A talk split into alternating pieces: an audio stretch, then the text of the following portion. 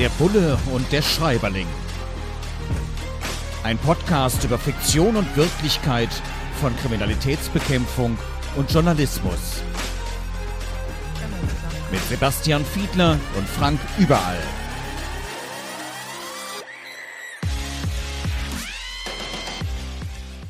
Herzlich willkommen zu einer neuen Folge von Der Bulle und der Schreiberling. Wir beschäftigen uns heute mit einem Buch, das im hohen Norden geschrieben wurde, in Dänemark, und zwar Line Holm und Stine Bolter. Ich hoffe, dass ich es richtig ausgesprochen habe.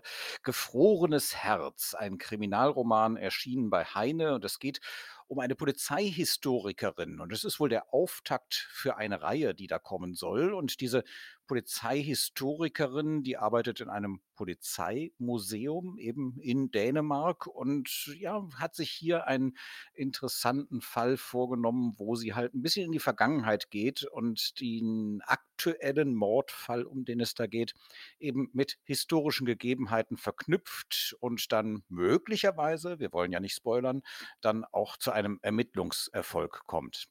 Bei mir ist unser Podcast Bulle, Sebastian Fiedler. Hallo Sebastian. Hallo Frank. Sag mal, ein Polizeimuseum, kennst du sowas? Haben wir sowas in Deutschland eigentlich auch? Da, wo also vergangene Fälle gesammelt werden, wo die eingepflegt werden und wo die über Jahrzehnte dann auch nochmal zurückzuverfolgen sind, eben auch für die Öffentlichkeit? Ja, das gibt es tatsächlich und ich kann das jeder und jedem tatsächlich nur ans Herz legen und empfehlen. Wir haben mehrere im Ruhrgebiet. Ich bin vor einiger Zeit in Frankfurt im Polizeipräsidium mal gewesen. Das ist wirklich sehr eindrucksvoll. Da sind einerseits historische Uniformteile ausgestellt, aber was wirklich besonders spannend ist, es sind auch historische Kriminalfälle ganz aufwendig nachgezeichnet, insoweit, als dass man zum Beispiel bei einzelnen Mordfällen Puppen hingelegt hat, um die Szenerie des Tatortes nochmal nachzuspielen. Es sind einzelne Utensilien, Mordwaffen ausgestellt. Und das ist dann ganz besonders interessant. Ich habe eine Führung mal gemeinsam machen dürfen mit meinem Freund Dirk Peglo, der jetzt beim Bund Deutscher Kriminalbeamter der Vorsitzende ist. Der hat eine wahnsinnig tolle historische Kunde da mitgebracht, weil er viele dieser Fälle teilweise sogar aus eigenem Erleben noch kannte. Das ist wirklich unheimlich spannend. Ich kann das wirklich nur jedem empfehlen. Das gibt's und Sebastian hat sich schon angeschaut. Ja, ein kleiner Ausflugstipp eventuell. Vielleicht machen wir auch irgendwann mal eine Folge live aus dem Polizeimuseum. Mal schauen. Und vielleicht auch mit, mit Dirk Peglo, der uns dann tatsächlich was auch nochmal aus seiner Ermittlungsvergangenheit erzählen kann. Vielleicht gibt es ja irgendwann auch mal einen Roman, der sich ähnlich auch an solche Fälle anlehnt. Gibt es ja immer wieder. Aber ähm, ja, also offensichtlich gibt es sowas nicht nur in Dänemark, sondern auch bei uns. Ich muss gestehen, mir war es noch nicht so bewusst. Jetzt schreibt ein ehemaliger Leiter der Mordkommission der Polizei Kopenhagen äh, in diesem Buch im Klappentext, diese Autorinnen wissen genau, wie die Ermittlungsarbeit im echten Leben abläuft. Und das ist ja exakt unser Thema hier im Podcast, dass wir so ein bisschen nachschauen, wie ist das denn mit der Darstellung unserer Berufe in der fiktionalen Literatur. Und äh, unter anderem wird beschrieben bei einem Mordfall, dass sich erstmal alle ermittelnden Beamtinnen und Beamten einen Mundschutz, Handschuhe, Haarnetz, Überschuhe anziehen müssen und dass dann eine Papierbahn ausgerollt worden ist von den Kriminaltechnikern, damit sie eben nicht alle Spuren zerstören. Jetzt gucke ich ja auch häufiger mal Krimis im Fernsehen, Tatort und ähnliches. Hm, also so eine Papierbahn und dass die sich so komplett einkleiden. Hm, manchmal hat man irgendwie so einen Anzug gesehen, aber äh, das erscheint mir doch ein bisschen übertrieben, oder? Nee, würde ich nicht so sagen. Also es gibt ja viele Tatorte und da kann man das vielleicht, man kann das vielleicht am einfachsten erklären anhand eine, einer bestimmten Spur. Wenn man sich auf die Suche nach DNA-Spuren macht, dann kann man einen solchen Tatort relativ schnell kontaminieren. Zum Beispiel, indem man dort sich aufhält und spricht schlicht und ergreifend.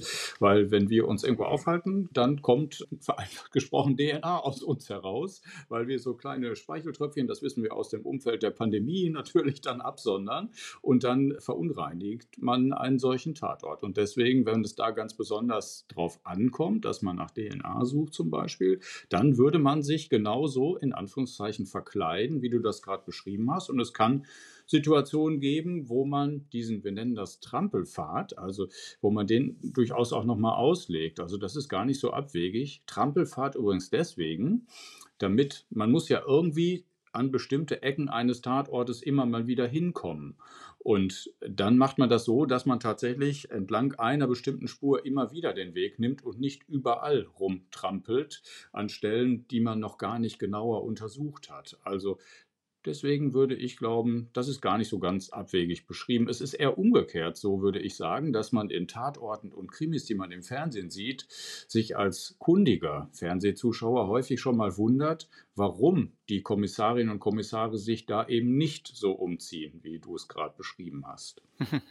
Ja, das ist dann, ich würde fast sagen, zum Haare raufen, aber auch das mag ich mir gar nicht mehr vorstellen. Ganz ehrlich, das Kopfkino läuft jetzt gerade schon, wir reden miteinander und dieses Bild, das du gezeichnet hast, dass wir dabei dem DNA, auch wenn nur in geringen Mengen ausschleudern, das äh, beschäftigt mich jetzt gerade irgendwo schon so ein bisschen. Aber gut.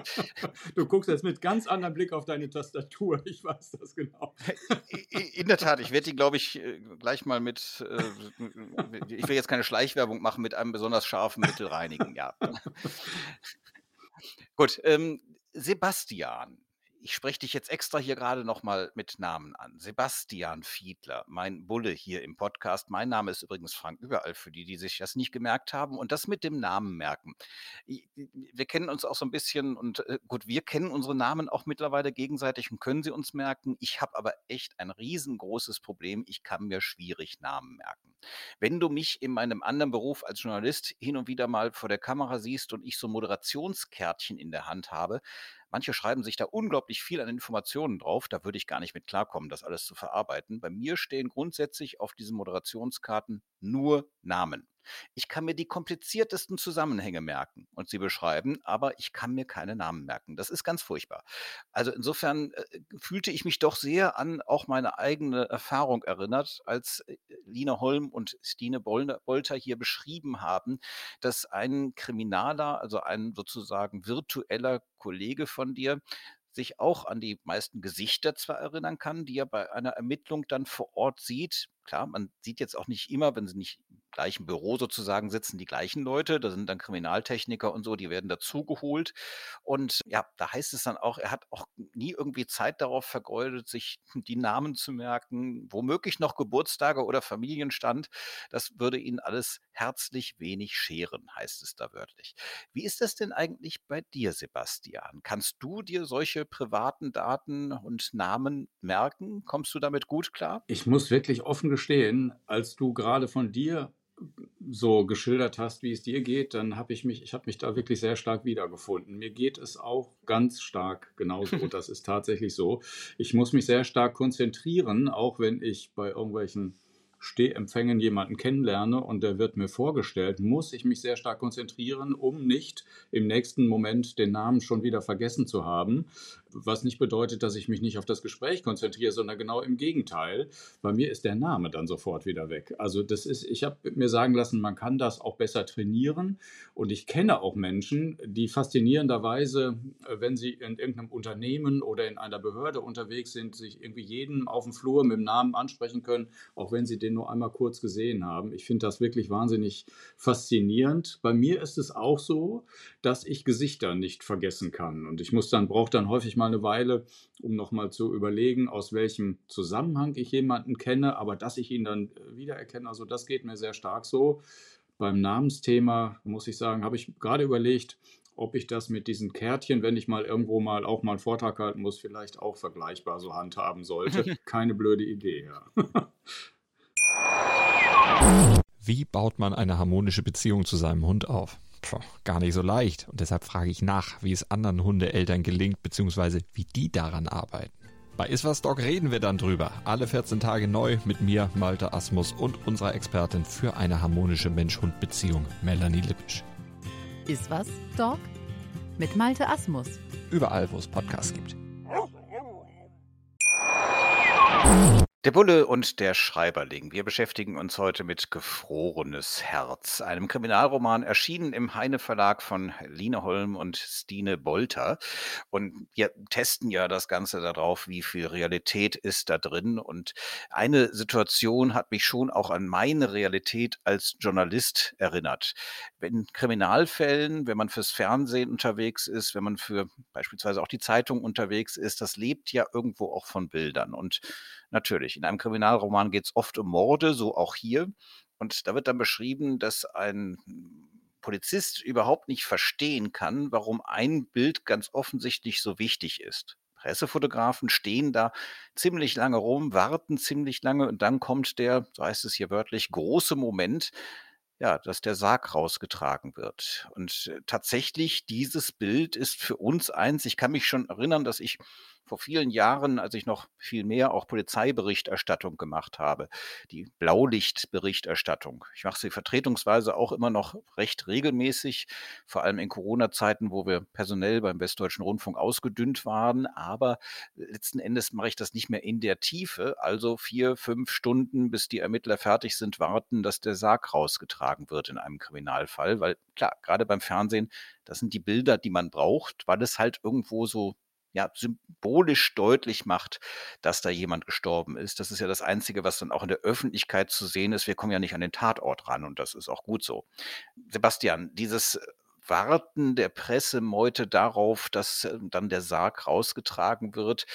Teilst du diese Ansicht des Polizisten hier im Krimi, dass das irgendwo eher befremdlich ist? Klar, ich habe es jetzt erklärt, aber trotzdem findest du es auch irgendwo ein bisschen komisch? Ja, ein bisschen komisch. Das ist vielleicht so ein bisschen die, die Umschreibung, aber natürlich nur so lange, bis man deine Erklärung dazu gehört hat. Das kann man natürlich verstehen, wenn man im Moment drüber nachdenkt, aber ich, also da fallen mir tatsächlich viele solcher Situationen ein, wo mir durchaus natürlich auffällt, dass die Arbeitszeit von Fotografinnen und Fotografen, glaube ich, sehr stark durch Warten geprägt ist, ja, bis sie dann diesen einen Moment haben, der dann für die jeweilige Geschichte außerordentlich bedeutsam ist aber ich kann sozusagen dieses, dieses Gefühl, das einen da beschleicht, durchaus natürlich im Moment durchaus verstehen, ne? weil es ja immer so eine, ein Pulk von Menschen ist, äh, der sich dann an einer bestimmten Stelle, an der natürlich dann alle durch müssen, auch dann versammelt. Genau, und noch so eine Irritation im emotionalen Haushalt eines Kriminalisten, die hier beschrieben wird im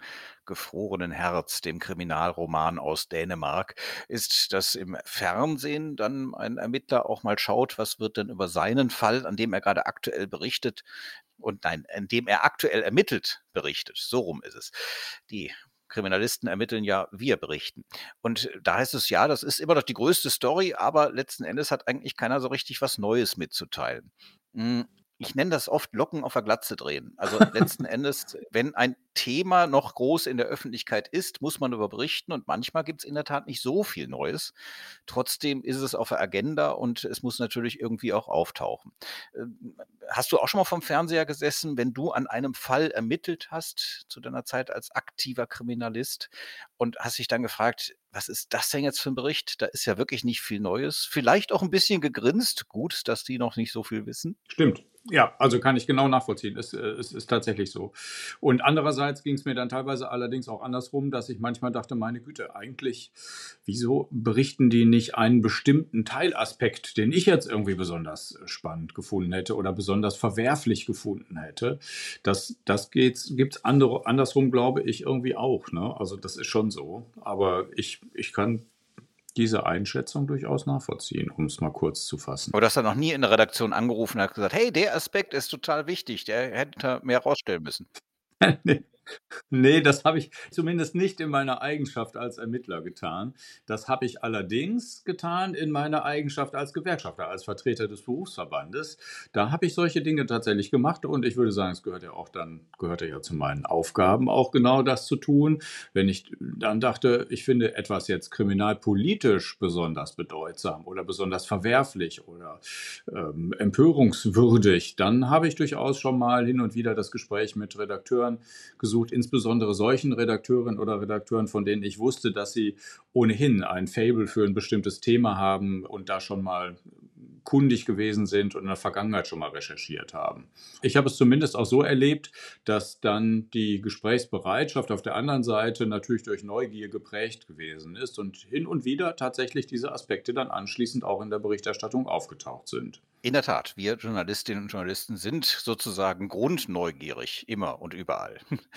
Apropos neugierig, äh, in diesem Krimi wird auch beschrieben, und das ist was, was ich so, wenn man sich jetzt mal Netflix-Serien, Krimis und sowas anschaut, kommt das tatsächlich immer häufiger vor, äh, dass Helmkameras eingesetzt werden. Das heißt, wenn man dann einen Zugriff hat, jemand festgenommen werden soll und man sich auch nicht so hundertprozentig sicher ist, wird das jetzt hier eine einfache Nummer oder könnte das möglicherweise komplizierter sein, dann wird wird eine Helmkamera eingeschaltet. Ähm, und in der heutigen Zeit, wo das ja technisch alles gar kein Problem ist, wird das dann über ähm, ja, das Netz dann auch verbreitet zu den entsprechenden Ermittlungsstuben. Da sitzen dann ganz schön im Ruhigen mit einem Tässchen Kaffee, so wie wir jetzt hier auch, sitzen dann die Vorgesetzten und schauen sich das Ganze an. Oder man holt, so wird es hier in dem Krimi beschrieben, die SD-Karte später aus der Helmkamera und dann kann man sich auf dem Laptop nochmal ganz in Ruhe angucken, ob die dann auch alles richtig gemacht haben und wie die Situation sich abgespielt hat.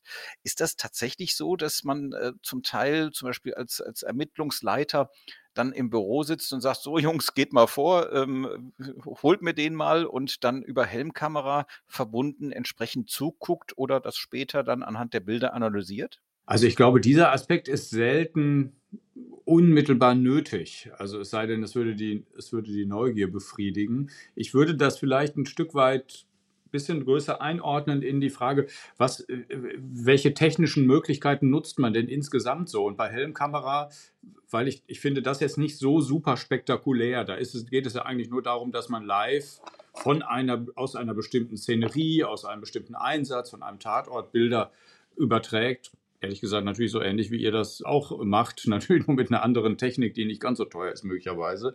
Aber was mir dazu einfällt, ist etwas anderes im Umfeld mit Kameras, was ich sehr, sehr spannend finde. Eine technische Weiterentwicklung, nämlich, dass man Tatorte auch aufnehmen kann, also 3D im wahrsten Sinne des Wortes.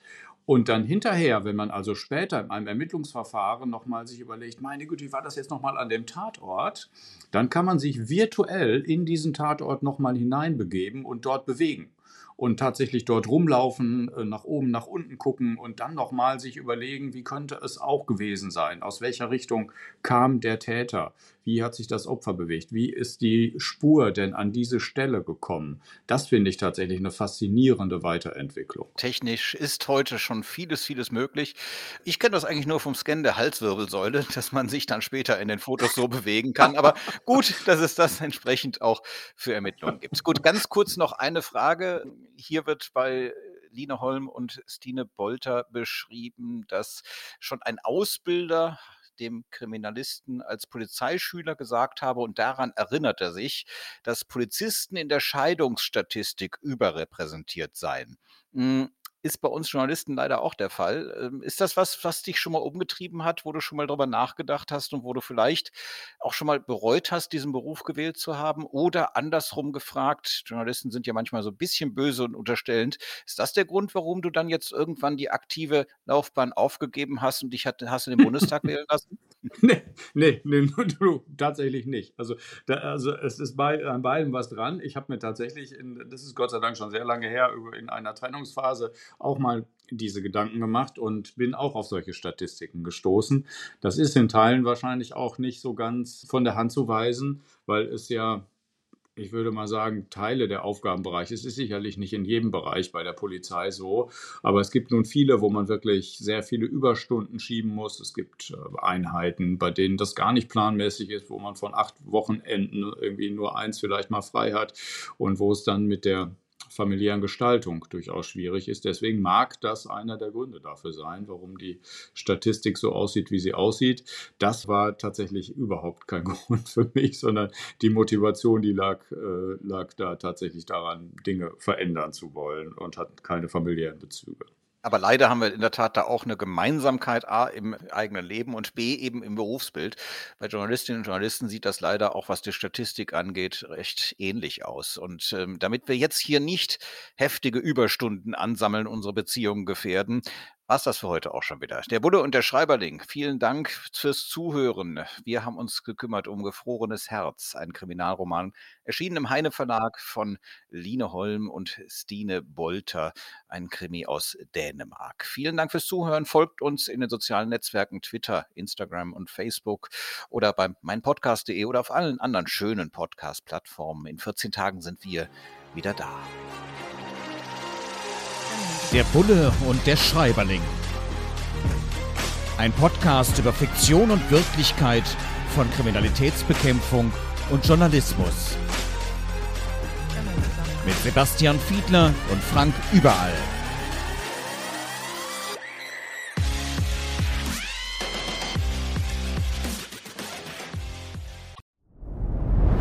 Dir hat dieser Podcast gefallen? Dann klicke jetzt auf Abonnieren und empfehle ihn weiter. Bleib immer auf dem Laufenden und folge uns bei Twitter, Instagram und Facebook. Mehr Podcasts findest du auf meinpodcast.de.